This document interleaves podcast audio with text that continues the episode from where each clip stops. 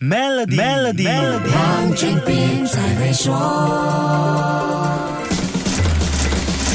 你好，我是黄俊斌。世界各地的出口商估计没有想到，在二零二三年岁末、圣诞和新年佳节期间，竟然要再次为集装箱和海运费伤脑筋。也门胡塞武装叛军在红海水域攻击船只，大型的货运船公司纷纷避开红海这条航线。到上星期四为止，从红海改道绕过非洲好望角的船只已经有一百八十艘，接下来预料还会有上百艘货船加入这个行列。这意味着船期延迟和运费上升，后续。效应就是物价上涨和通货膨胀压力了。除了海运费，集装箱费用和油价也呈现上升趋势。全球的供应链再次陷入混乱。世界著名的家居巨头 IKEA 说，当前情况可能导致一些产品延迟交货。IKEA 很多产品在亚洲的工厂生产，然后经过红海和苏伊士运河运到欧洲市场。船运改道也不只是成本的问题，物流管理也相当头痛。国际海运航线一般称为串，船只在一条航线上会拜访特定的港口来提货和卸货，所以一艘船上上会有来自世界各地的集装箱货物。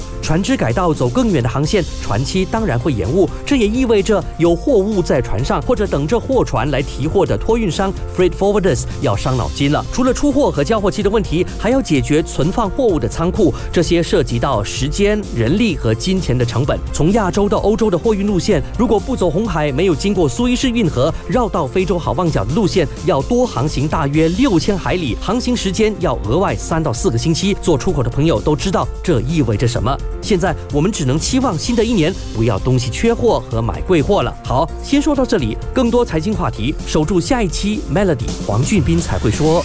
黄俊斌才会说。使用 Maybank 卡消费，以赢取全新 Mercedes-Benz iPhone 15 Pro 等奖品。详情浏览 maybank.my/cards，需符合条规。